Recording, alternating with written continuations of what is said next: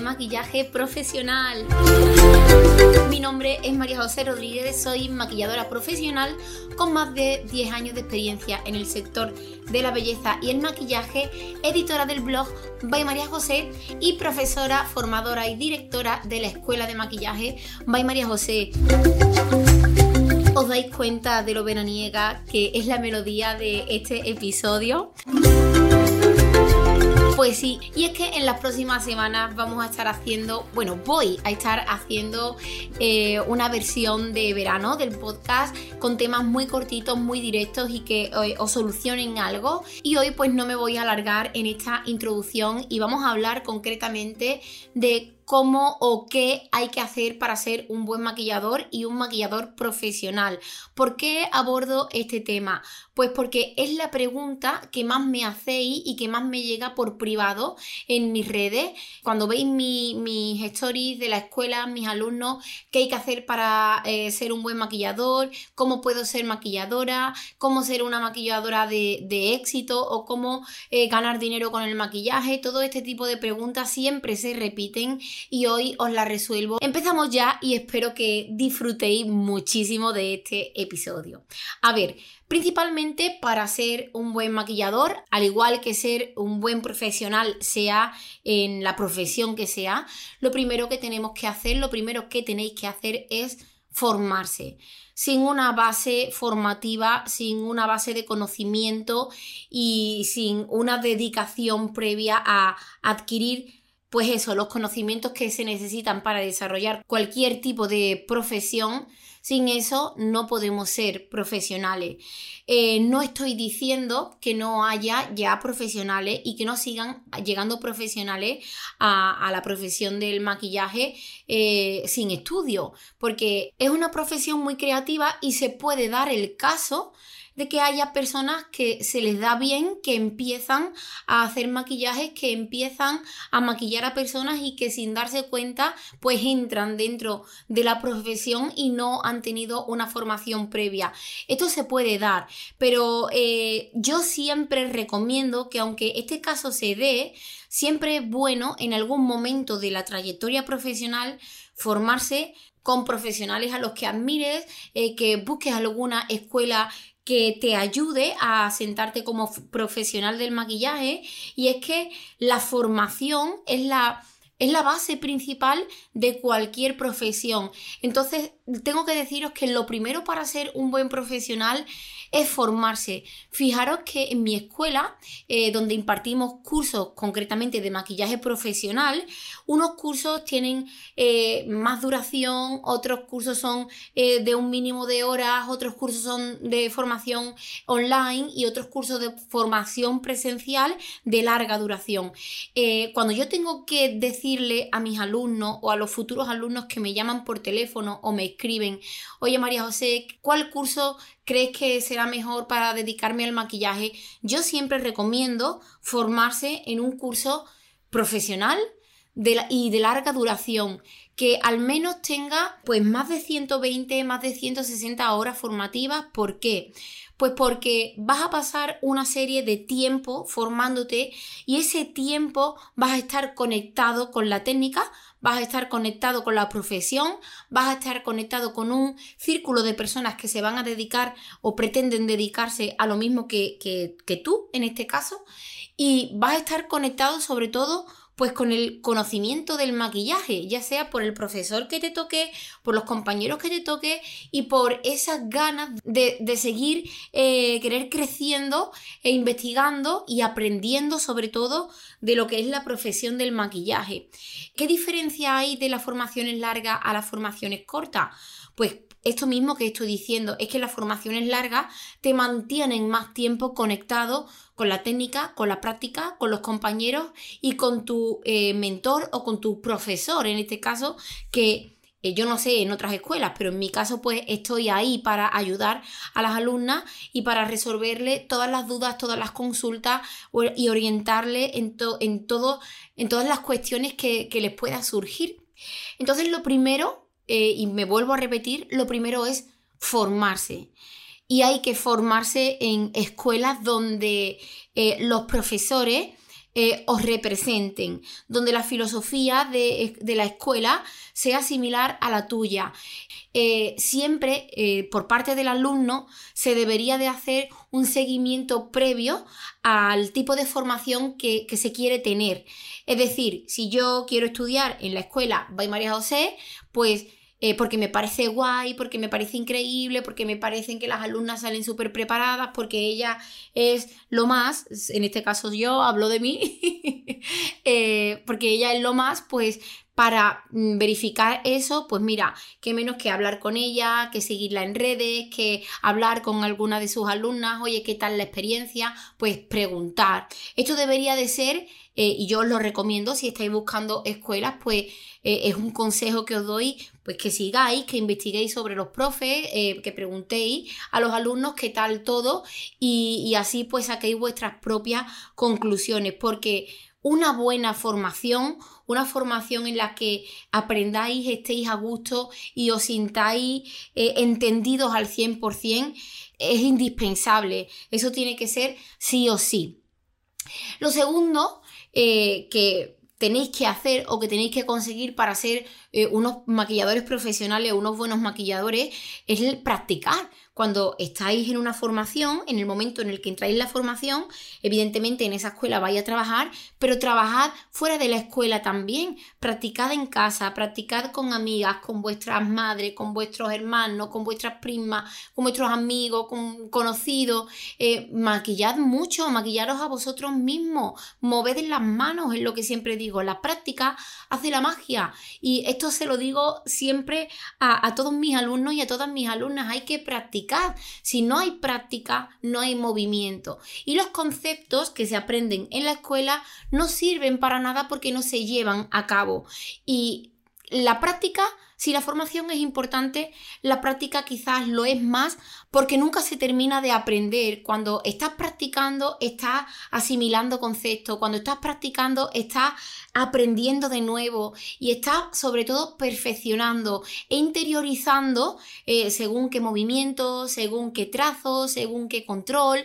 Se, se interioriza mucho y la práctica tiene que existir sí o sí. Yo llevo eh, muchos años de experiencia eh, practico cada día, trabajo cada día. Ahora que estoy un poco más desconectada en verano de la escuela, intento, ya sea en mí misma, en las personas que tengo cerca, o bien dibujando un face art y demás, seguir manteniendo mis habilidades, mis movimientos de las manos, eh, la simetría, el control, pues lo sigo mm, entrenando porque si no se entrena, eh, pues estamos desentrenados a la hora de, tomar la acción, a la hora de, trabajar. Y practicar hay que practicar siempre. Yo no os puedo decir, bueno, si me preguntáis, bueno, María José, ¿cuántas horas tengo que practicar para ser un buen maquillador? Pues todas, todas las que hagan falta. Nunca nunca se termina de, practicar, siempre hay que estar ágil, siempre hay que estar en movimiento, siempre hay que estar eh, pues mm, lo vuelvo a repetir, ágil para eh, pues tener las capacidades de, control, de destreza y de, profesionalidad para llevar a cabo las técnicas de, de maquillaje. Practicar es. es. practicar es la base, la base, hay que practicar mucho, todo lo que se aprende, pues ponerlo en práctica. Y debatir también, porque yo en mis clases, em, pues bueno, eh, tengo una filosofía y un método de enseñanza, pero no es eh, válido 100%, puede que venga otra persona y me diga, pues oye María José, yo creo que esto es de otra manera, pues practícalo y, haz lo tuyo, dale la vuelta a esta formación y haz la tuya, saca tu propia personalidad de, la formación. Practicar es importantísimo. Lo primero, formarse, lo segundo, practicar. Eh, lo tercero, ¿qué sería lo tercero para ser un buen maquillador? Pues voy a contaros una anécdota una anécdota que siempre cuento a, los grupos eh, de larga duración cuando empiezan el primer día, siempre hablo eh, de mí, de mi trayectoria, de cómo empecé, de cómo eh, lo dejé, de cómo lo volví a retomar y de cómo han sido pues estos años de aprendizaje sobre todo y los que me quedan, pues siempre hablo de, de, mi experiencia. En esa experiencia siempre cuento cómo fue mi primer curso el primer curso de maquillaje en el que yo me inscribí. Yo antes de ser maquilladora estudié peluquería eh, y luego pues caí en el maquillaje prácticamente sin, sin pensarlo eh, y sin, sin, tenerlo como planeado. Eh, pero cuando estaba haciendo peluquería, en la escuela de peluquería, sacaron como un curso de maquillaje de 20 horas de formación, unas 20 horas de formación que, a ver, yo tengo como dos análisis, saco dos, reseñas de esa formación, una positiva y una negativa. La positiva a día de hoy eh, es que mm, aprendí mucho más que la técnica. Y no sé por qué lo aprendí porque la profesora que tuve tampoco lo enseñó. La negativa es que por mi parte, como os estaba diciendo antes, por mi parte yo no me informé de qué contenido se iba a dar, quién iba a ser la persona que iba a impartir el curso. Yo simplemente dijeron hay un curso de maquillaje de 20 horas, te dan tu título y tal, y me apunté.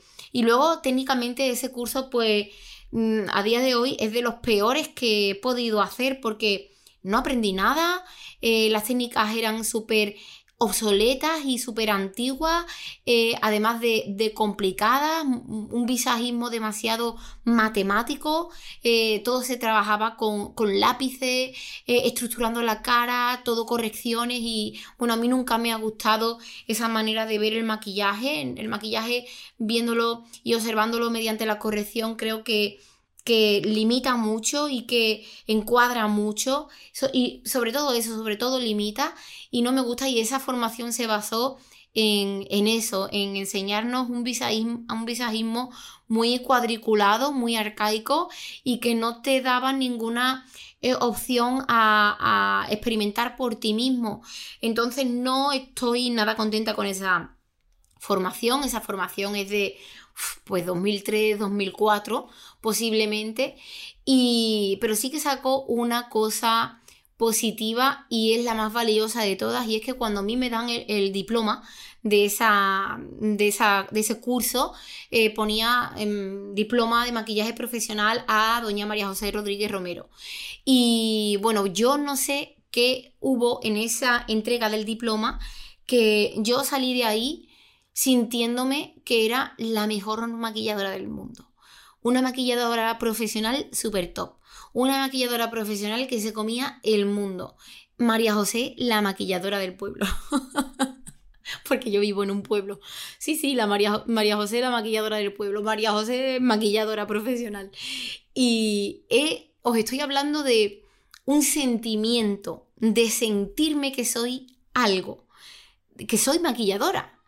Eh, ese sentimiento nació en ese momento y aunque yo estudié peluquería, yo siempre me he sentido y bueno, me he sentido y siento y es que soy maquilladora profesional.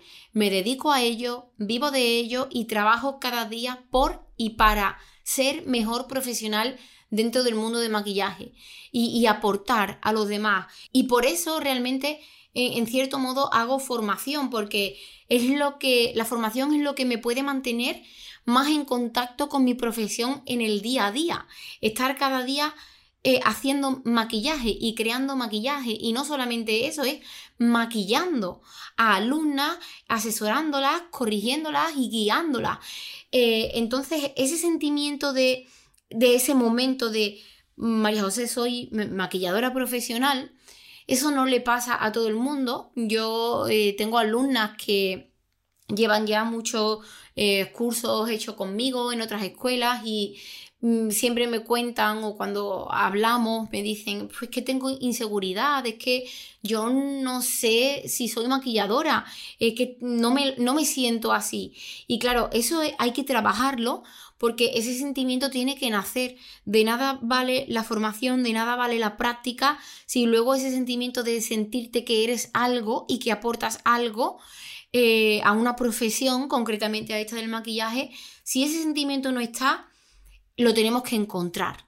Lo tenemos que encontrar y tenemos que trabajar para que nazca, para que florezca y para que siempre esté. Fijaros que yo en ese momento que hice ese curso de maquillaje de 20 horas que no sabía hacer un eyeliner, pero es que ya ni un eyeliner, es que no sabía maquillar unas pestañas, no me enseñaron a eso. Y aún así, pues yo era maquilladora y oye, que yo era maquilladora y yo maquillaba. Porque luego eh, es cierto que mi círculo de mis vecinas, mi familia, mi madre, mis primas, eh, mis amistades, eh, se encargaron de hacer que ese sentimiento floreciera de verdad. Porque confiaban en mi trabajo. Mi madre, bueno, mi madre fue el, mejor, la mejor estrategia de marketing que yo he tenido en la vida, porque mi madre siempre me ha visto con muy buenos ojos en ese aspecto, siempre ha creído en mí y siempre ha hablado a todo el mundo de lo que mm, yo hago. Ya, no solamente yo, tiene otros hijos, mis hermanos que hacen otras cosas y también mi madre es una buena, eh, una buena publicista o, no sé, ella... Eh, eh, como estrategia de marketing fue increíble porque la verdad es que gracias a ella yo me asenté en mi zona y la gente empezó a reconocerme como María José maquilladora o María José peluquera.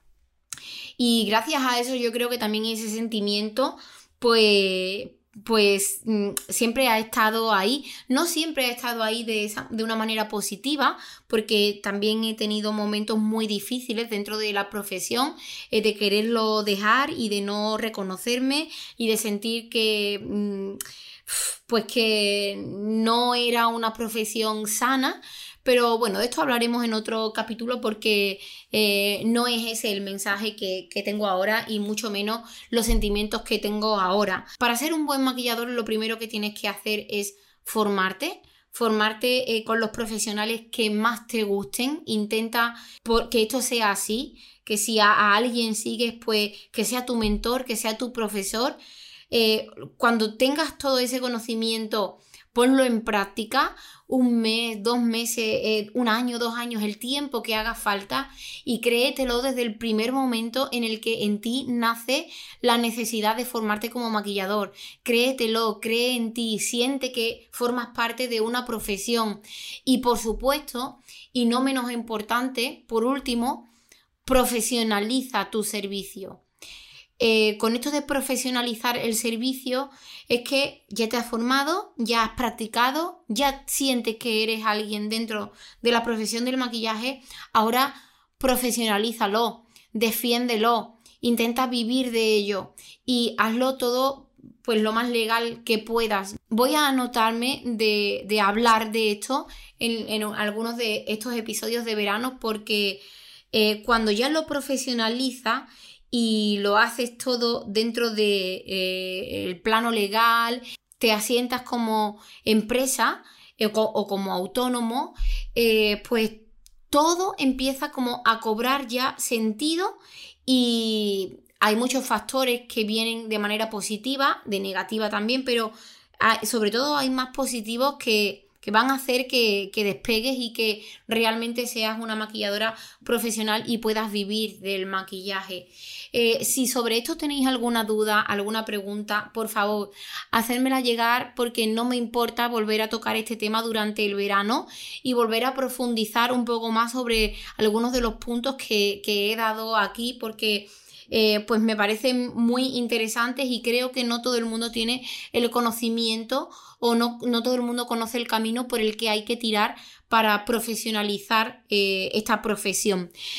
Ahora sin más pues voy a despedir el programa, pero antes voy a deciros que si durante el verano queréis formaros, mm, acordaros que tenéis en mi web www.mariajose.com diferentes cursos online eh, de delineados, de difuminados y el último que habla sobre el color, concretamente sobre los colores cálidos, donde trabajamos también los colores análogos creando un look súper chulo y es de todos los cursos online eh, en cuanto a tema es muy cortito pero en cuanto a información dentro del curso es el que más información tiene sin duda y es un curso que recomiendo. Lo podéis encontrar en mi web www.mariajose.com y, y ahora sí sin más os dejo con esta melodía veraniega que va a estar con nosotros durante todo el verano. Hacedme llegar vuestros comentarios, vuestras preguntas, vuestras propuestas de episodio, que encantada voy a, quererlos compartir por aquí con vosotros. Y nada más, nos oímos en el siguiente programa.